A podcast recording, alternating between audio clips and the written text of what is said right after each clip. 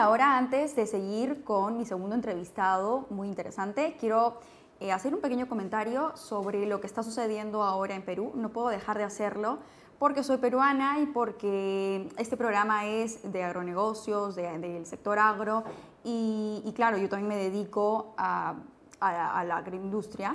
Y, sí, lamentable, eh, lamentablemente lo que está sucediendo ahora en Perú es una pena, eh, la situación política, el caos que está habiendo, muchas empresas agroexportadoras, eh, como la que trabajo yo, hemos tenido que paralizar operaciones, dejar de enviar, dejar de, de operar.